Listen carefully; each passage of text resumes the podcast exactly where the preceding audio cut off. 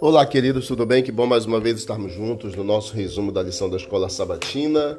Hoje, dia 4 de dezembro, de segunda-feira, Paulo no Areópago. Visto que tinha recebido uma missão de Deus, não importava onde Paulo estivesse, ele pregava o Evangelho. Foi exatamente isso que Paulo procurou fazer lá em Atenas.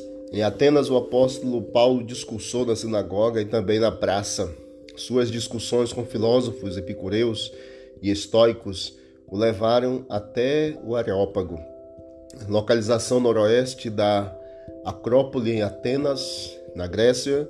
O nome Areópago é a colina do deus Ares, em grego. A atividade ali no Areópago era o conselho governante e judicial ateniense e o julgamento era casos de homicídio e assuntos religiosos. Assim como Paulo, anos antes, Sócrates também havia discursado ali no Areópago.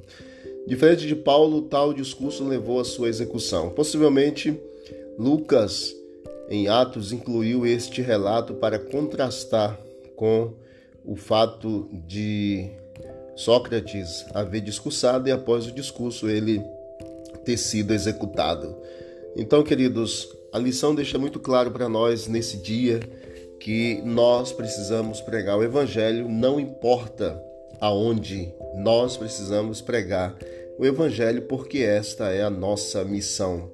Paulo, ele pregava a tempo e a fora de tempo.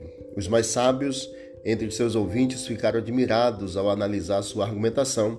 Ele mostrou estar familiarizado com suas obras de arte literatura e religião. Que Deus abençoe a você e a mim, que todos nós possamos pregar o Evangelho e cumprir com a ordem que Jesus deixou a todos nós, em nome de Jesus. Vamos orar. Obrigado, Pai Eterno, pelo exemplo bíblico de Paulo, pela história inspiradora Ajuda-nos, ó Deus, a pregar o teu evangelho aonde formos também e aonde formos chamados, em nome de Jesus. Amém. Deus abençoe a todos e vamos que vamos para o alto e avante.